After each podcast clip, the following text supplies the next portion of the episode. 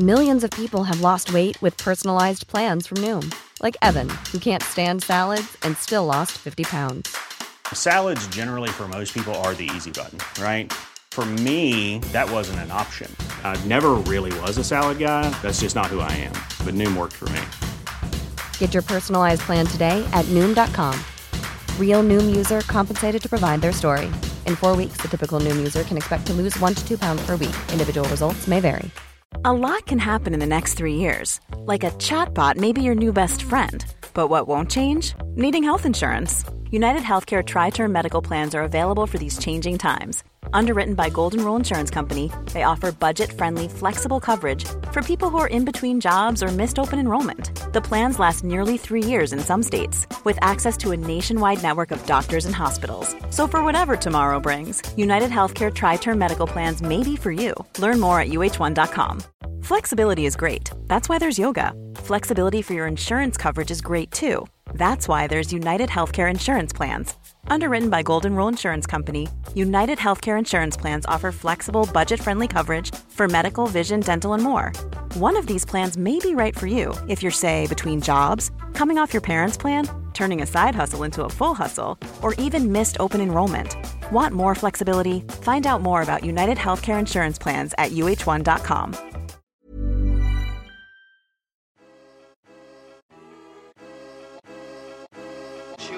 12 millions. Voilà le nombre de personnes qui aujourd'hui en France souffrent d'une pathologie mentale. Vous le saviez C'est 17% d'individus, de conjoints, de pères, de mères, de sœurs, de frères ou d'amis. C'est peut-être vous. On est tous concernés, de près ou de loin, par la maladie psychique. Et pourtant, dans les familles, dans les cercles d'amis et dans la société de manière générale, ce sujet est recouvert d'un voile, stigmatisé, parfois complètement éloigné de la réalité parce que la maladie psychique est une maladie comme une autre, j'ai décidé de lui consacrer un lieu de parole et d'échange unique. Derrière la schizophrénie ou encore la bipolarité, il y a aussi et surtout des tranches de vie belles à raconter. On marche sur la tête, c'est votre nouveau rendez-vous podcast qui brise les tabous sur la santé mentale. Allez, on y va? Bonjour à tous, aujourd'hui je reçois Jean-Victor Blanc, psychiatre, auteur de Pop et Psy, un livre paru en 2019 qui aborde la question de la santé mentale à travers des portraits de stars. J'imagine que vous avez toutes et tous déjà entendu parler de Kenny West et de sa présentation remarquée à l'élection présidentielle américaine, ou le rasage de tête de Britney Spears qui a refait surface cet été avec le hashtag devenu viral Free Britney. Ces deux épisodes ont été largement relayés par les tabloïds du monde entier et ont nourri une représentation pas toujours réaliste des troubles psychiques. Et si les célébrités de la pop culture pouvaient en fait nous aider à mieux comprendre et à dépoussiérer l'image de la santé mentale qui fait souvent peur. C'est le pari du docteur Jean-Victor Blanc qui est le troisième invité dont marche sur la tête le podcast. Bonjour et bienvenue à vous. Bonjour. Merci d'être là pour ce troisième épisode. Vous allez bien? Très bien, merci. Alors d'abord, faisons un tour du côté de votre CV. Vous êtes médecin psychiatre à l'hôpital Saint-Antoine à Paris et vous êtes spécialiste, entre autres, des addictions de la génération dite millennials. Qu'est-ce qui vous a amené euh, à vous spécialiser euh, en psychiatrie d'abord, puis euh, en addictologie?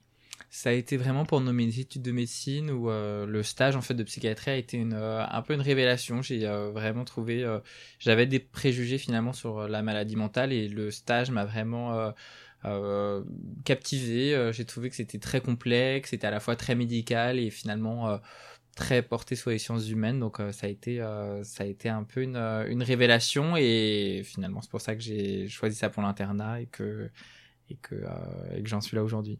Et donc la dictologie, vous vous êtes spécialisé un peu plus tard. Comment c'est venu? Effectivement, sur en fait les, notamment les addictions aux nouveaux produits de synthèse, euh, par des rencontres de patients, par des rencontres professionnelles, et puis aussi euh, parce que finalement il y avait peu de, euh, il y avait peu de, de, professionnels de santé qui étaient spécialisés sur cette question-là, et donc c'était un mélange de plusieurs facteurs. Alors, vous avez écrit, comme je disais dans l'introduction, un livre paru en 2019 qui s'appelle Pop et Psy et qui, euh, qui retrace un petit peu le parcours de différentes stars, dont Amy Winehouse, Britney Spears, Kanye West. Donc, ces trois personnes mondialement connues et qui ont tous les trois euh, un point commun, c'est d'être euh, chacune bipolaire, si je me trompe pas. Alors, qui ont un trouble psychique. Effectivement, en fait, dans Popepsi, je décrypte la maladie mentale en utilisant des euh, parcours et des citations de célébrités, mais aussi beaucoup de films, de séries, de musique. Donc c'est plus large que juste décrypter les personnalités. J'ai euh, résumé euh, un peu vulgairement le, propos. Alors pourquoi avoir choisi de, de, faire référence, entre autres, à, à, ces parcours et du coup à, de questionner la santé mentale à travers le prisme de la pop mm. culture? Comment vous, vous est venue cette idée-là? Bah, En fait, le, le sujet était présent dans la pop culture, que ce soit effectivement euh, à travers le destin de Britney Spears, euh, les coups d'éclat de Kanye West ou finalement des films comme le Joker, euh, une série comme En thérapie. Enfin, il y a énormément d'exemples aujourd'hui de manière dont, dont, la pop culture s'empare de la psychiatrie, de la santé mentale. Et je trouve que c'est un très bon support finalement pour ensuite faire un vrai travail de pédagogie, de déstigmatisation et d'augmenter finalement les connaissances du grand public en utilisant ces références-là. Alors, euh, du coup, les questions comme se rase-t-on forcément la tête comme Britney Spears lorsque l'on est bipolaire? La schizophrénie ressemble-t-elle à un dédoublement de la personnalité façon Black Swan? Parce que c'est une autre référence qui apparaît mm. dans le livre. Ou une série Netflix peut-elle déclencher des suicides que vous soulevez dans votre livre? Est-ce que ce sont des questions que, qui vous sont posées euh, euh, en, séance avec des patients ou par des, familles de, de patients ou même dans la mm. société de manière générale? C'est plus des questions qui sont euh, qui viennent du grand public. Euh, l'objectif avec euh, Pop Psy, c'est justement d'expliquer la santé mentale au grand public, aux personnes qui n'ont pas ces connaissances et qui, pour le coup, peuvent être avoir des idées reçues, peuvent être stigmatisantes envers les personnes concernées. donc, ce sera plus des idées reçues qu'on retrouve. Alors, ça, c'est vraiment les accroches qu'on trouve dans le livre pour un peu, euh, on va dire, attiser la curiosité. Euh, après, à l'intérieur du livre, pour le coup, il y a vraiment des descriptions sémiologiques avec un vrai travail aussi scientifique de référence scientifique à des articles, avec un travail de fond, bon, qui est celui de, de, de finalement un travail de science, on va dire moderne. et ça, pour le coup, ça peut être des, des un recours et une, une source intéressante pour les patients, effectivement.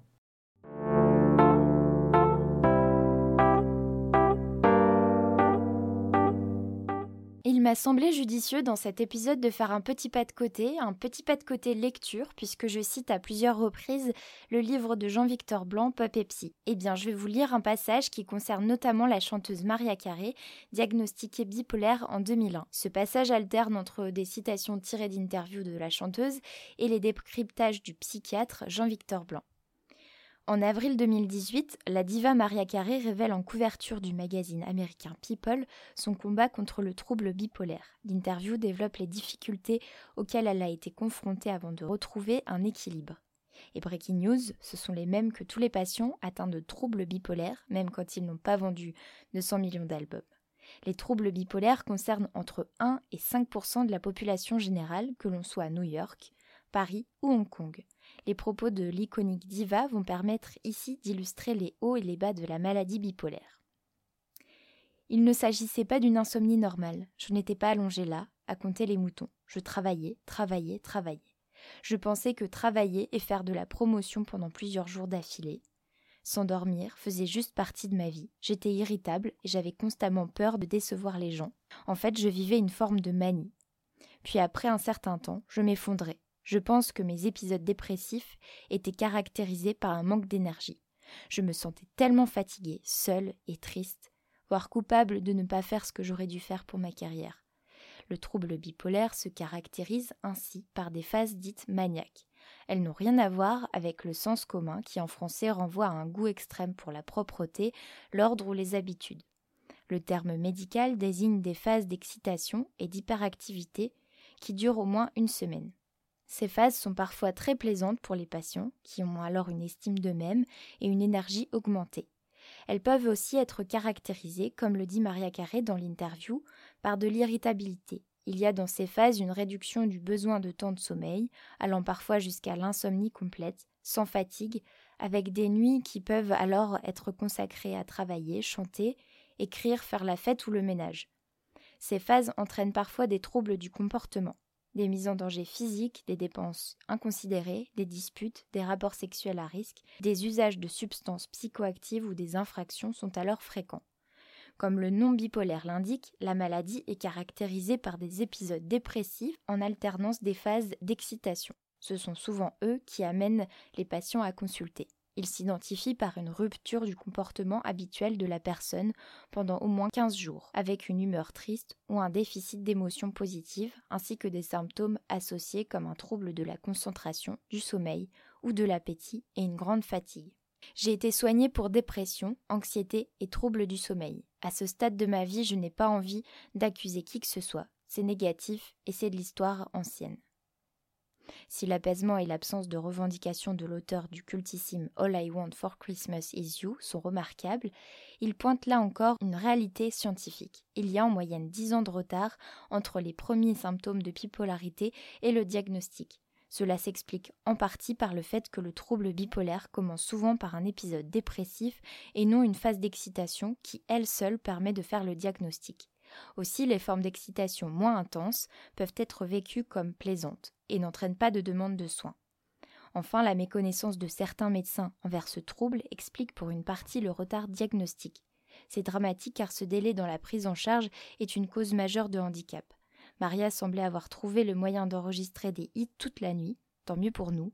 Pour les patients non soignés et non diagnostiqués, cela peut avoir des conséquences autrement plus tragiques isolement par épuisement des proches, carrière qui déraille ou développement d'une dépendance pour ceux qui s'automédiquent à coups de champagne ou autres substances. J'ai été diagnostiquée pour la première fois lors de mon hospitalisation en 2001. Je n'y croyais pas, je ne voulais pas y croire. Je ne voulais pas porter la stigmatisation d'une maladie à vie qui me définirait et mettrait potentiellement fin à ma carrière. Souvent, l'annonce du diagnostic est difficile. La plupart du temps, ce n'est pas l'incrédulité face au diagnostic qui fait entrave, mais la crainte de la discrimination liée aux troubles psychiques. C'est ce qui rend impossible de le partager au travail par exemple. Mais dans le cadre restreint de la vie intime, les préjugés exposent fréquemment les patients à des incompréhensions et des attitudes négatives de la part de l'entourage. La plupart des personnes atteintes s'imposent donc de cacher leur maladie mais aussi les soins, car elles jugent parfois à raison que cela aurait des conséquences dommageables pour leur carrière. Les mésusages du mot bipolaire sont ainsi pénibles pour les patients. Entendre à la machine à café un jour je prends du thé, un autre jour du café, je suis vraiment bipolaire, le premier jour de reprise du travail pour une patiente arrêtée plusieurs semaines pour une décompensation dépressive de son trouble bipolaire est au mieux risible, sinon accablant.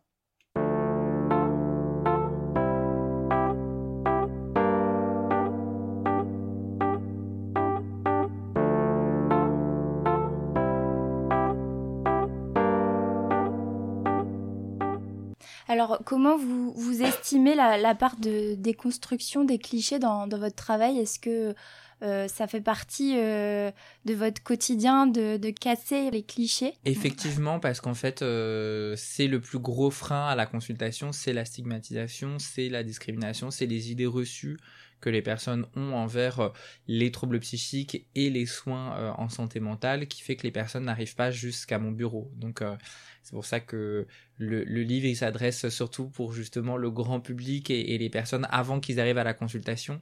Après, bien évidemment, ça peut servir aussi pour ceux qui sont euh, déjà dans les soins, mais c'est vrai que la grande barrière aujourd'hui, et ce qui fait que les, les personnes arrivent euh, malheureusement parfois euh, tard, une fois que la maladie est déjà bien avancée ou, ou qu'il y a déjà d'autres complications, parce que justement ils ont l'impression que euh, c'est normal, qu'on peut rien faire pour eux, qu'ils ont qu'à se secouer, enfin tout un mm. chapelet d'idées reçues qui sont encore euh, très fréquents. Et se dire justement que Britney Spears est aussi atteinte du même euh, trouble entre guillemets, ça peut aider? L'idée d'utiliser des, des, célébrités, ça va être un, en faire un support, on va dire, qui est un peu plus sympathique d'identification que le fait divers ou que malheureusement la violence qui est souvent quand même sous, sous le, c'est souvent par la violence qu'on va parler de, la santé mentale dans les, médias, dans le grand public. Donc euh, finalement, euh, que ce soit des grands artistes qui ont du succès, qui soient célèbres, je trouve ça intéressant.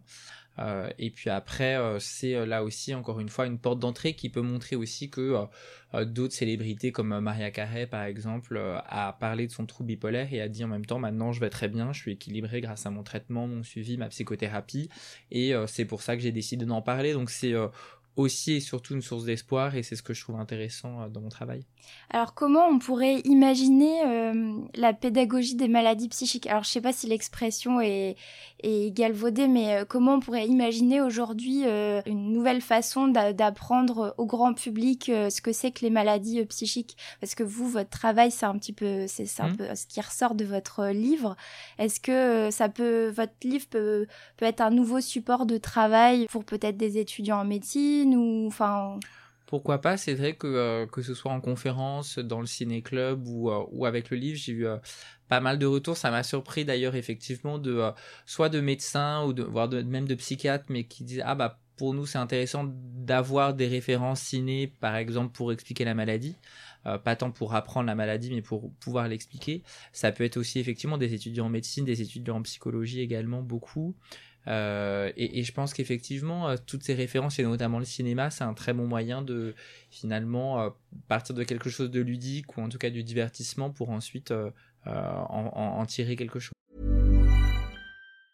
There's never been a faster or easier way to start your weight loss journey than with PlushCare. PlushCare accepts most insurance plans and gives you online access to board-certified physicians who can prescribe FDA-approved weight loss medications like Wigovi and Zepbound for those who qualify. Take charge of your health and speak with a board-certified physician about a weight loss plan that's right for you. Get started today at plushcare.com slash weight loss. That's plushcare.com slash weight loss. plushcare.com slash weight loss. Millions of people have lost weight with personalized plans from Noom like Evan, who can't stand salads and still lost 50 pounds. Salads, generally, for most people, are the easy button, right? For me, that wasn't an option. I never really was a salad guy. That's just not who I am. But Noom worked for me. Get your personalized plan today at Noom.com. Real Noom user compensated to provide their story. In four weeks, the typical Noom user can expect to lose one to two pounds per week. Individual results may vary. Alors, on a cité plusieurs stars tout à l'heure, Maria Carey, Kenny West, Jim Carrey, aussi que j'ai pas cité euh, tout à l'heure, mais qui apparaît aussi dans votre livre. Euh, donc, ce sont des stars américaines.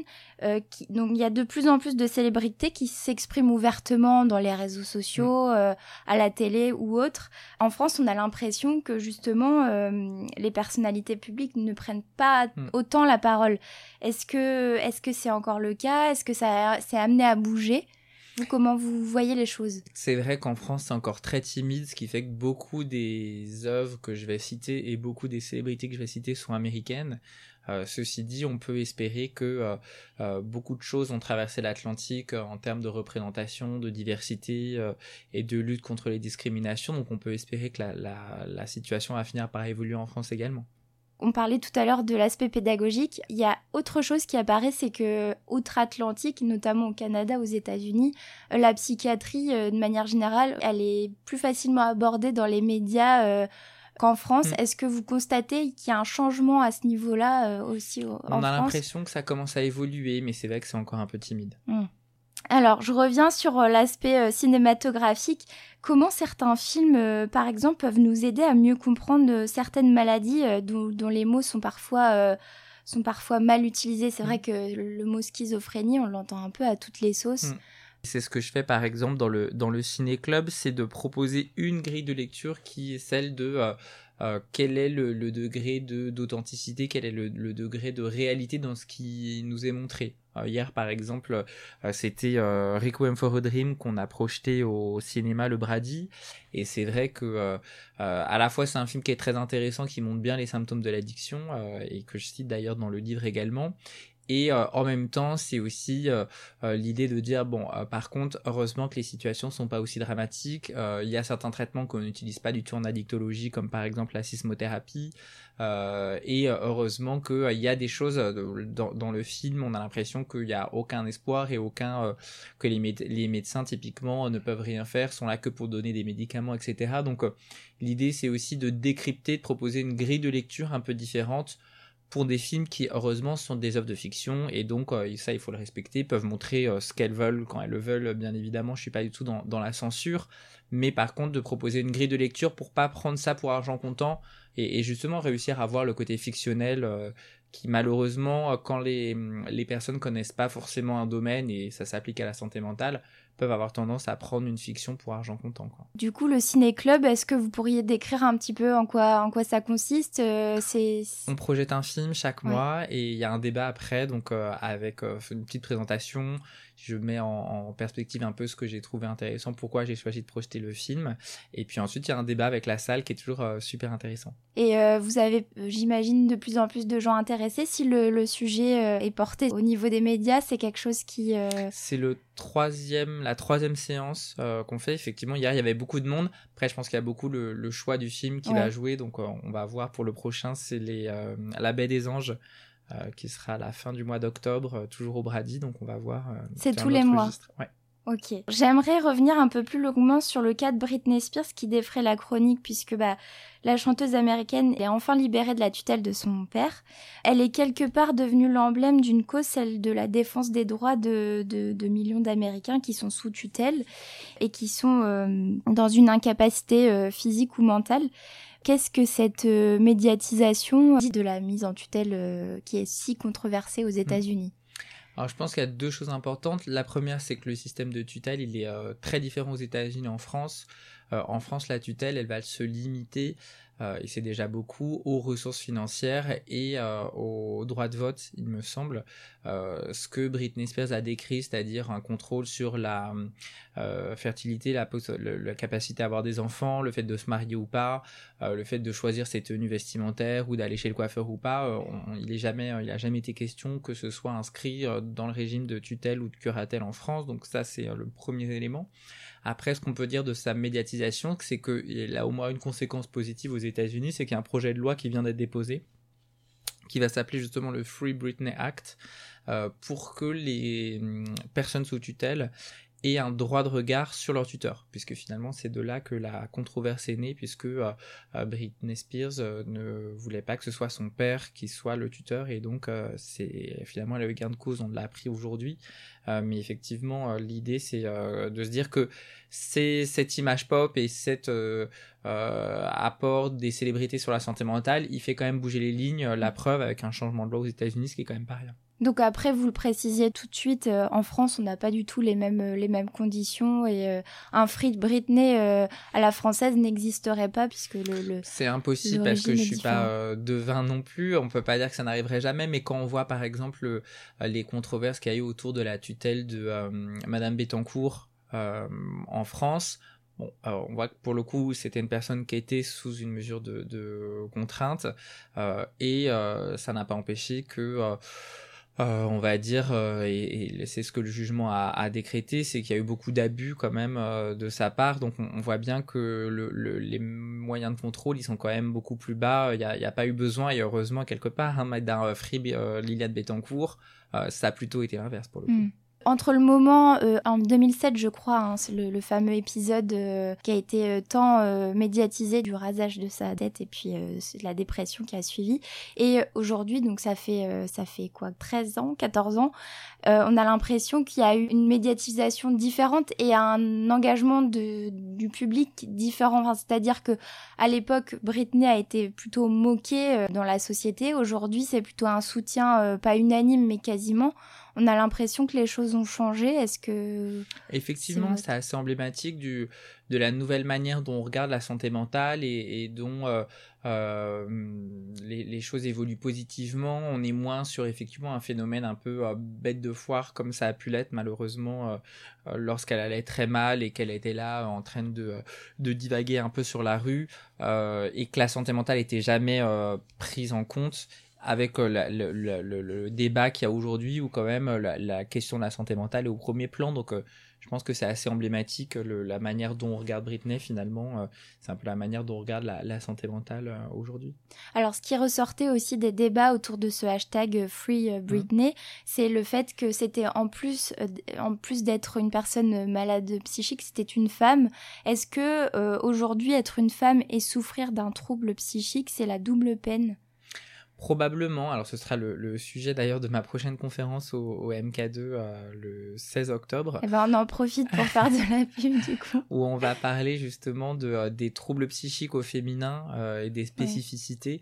C'est sûr qu'on sait que les femmes peuvent être touchées par certains troubles de manière disproportionnée, notamment la dépression par exemple, qui a une origine, on va dire, biologique, organique à cela, mais qui a aussi bien évidemment un système derrière et que on sait que les effets de la discrimination euh, euh, sur le genre par exemple euh, va aussi induire plus de troubles et que une fois qu'elles seront si elles sont malades, elles seront pas non plus traitées vues pareil. Donc effectivement, c'est une question qui est intéressante. Et dont on parle pas forcément vraiment ouvertement.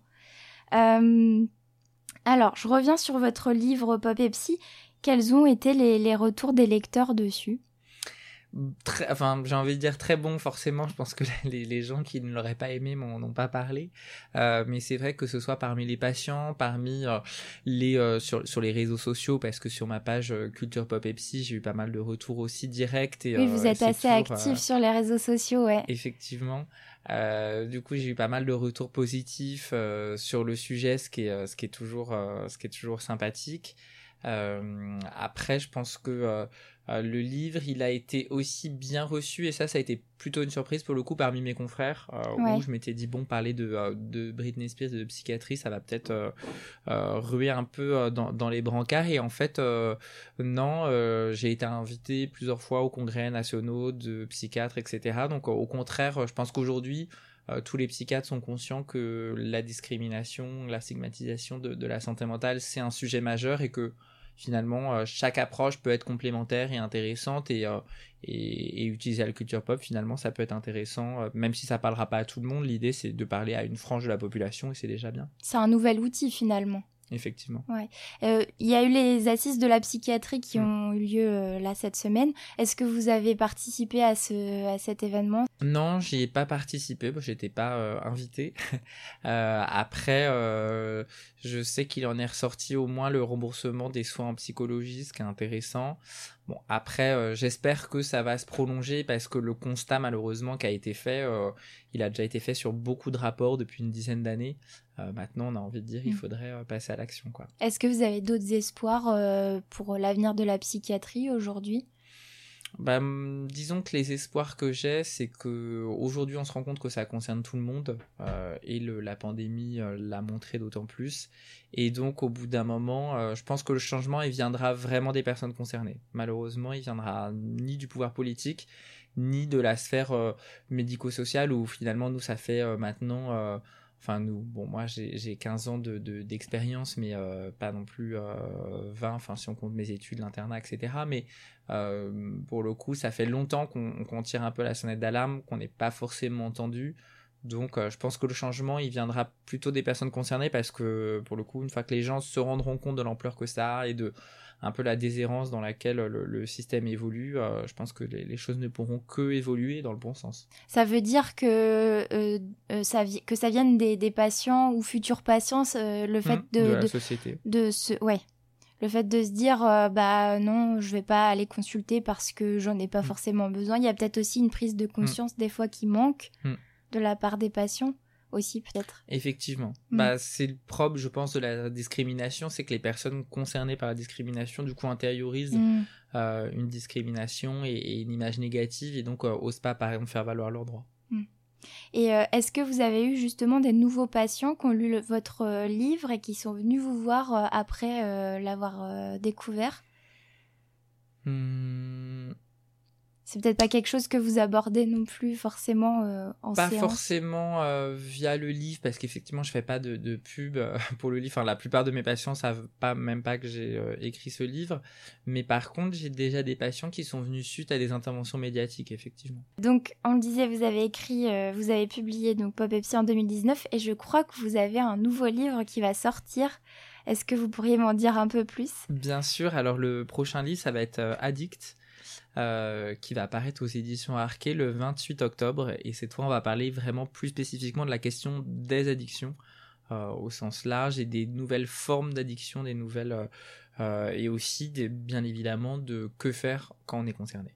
Ok, et, et donc ça, c'est un livre un peu outil, encore une fois, qui peut s'adresser. Effectivement. Et donc le phénomène, je, parle de phénomène, c'est peut-être un mauvais terme, mais euh, les addictions, c'est devenu un, sujet euh, un petit peu trendy. Enfin, on en parle de plus en plus. Vous, vous constatez qu'il y a une recrudescence euh, aujourd'hui du recours à, des comportements addictifs? Ça a toujours été fréquent et c'est sûr que le confinement n'a fait que augmenter pour le coup les consommations de tous les produits confondus.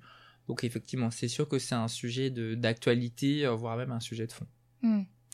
Euh, quel conseil vous pourriez donner à quelqu'un qui, qui, ne va pas très bien aujourd'hui et qui, euh, qui, nous écoute? Il faut consulter. il faut vraiment pas avoir honte de consulter, pas avoir honte d'en parler, pas rester isolé. Une des choses quand même importantes des, des assises de la santé mentale, c'est la création du numéro euh, de ligne euh, anti-suicide. Euh, donc je crois que c'est le 3114, faut vérifier parce que ça vient de. je, crois, qu'il est, paru aujourd'hui. mais clairement, ne pas rester seul, ne pas avoir honte de consulter et en parler et, trouver l'aide dont on a besoin. Ok, très bien. Donc, on le rappelle, pour se procurer le livre Pop Psy, c'est simple. Il est édité aux éditions Plomb et il est disponible sur de nombreuses plateformes de e-commerce, si je ne me trompe pas. Et donc, votre prochain, prochain ouvrage... Ce sera Addict. Addict, qui, paraît aux éditions Arquet le 28 octobre. Ok, donc on retient le 28 octobre. Merci Jean-Victor Blanc. Merci à vous. Pour cet échange. Merci de donner un nouveau souffle à la médiatisation de la santé mentale. Vous écoutiez votre podcast sur la santé mentale On marche sur la tête. Portez-vous bien d'ici la prochaine séance et n'oubliez pas, notre fragilité, ce qui nous rend unique. À bientôt.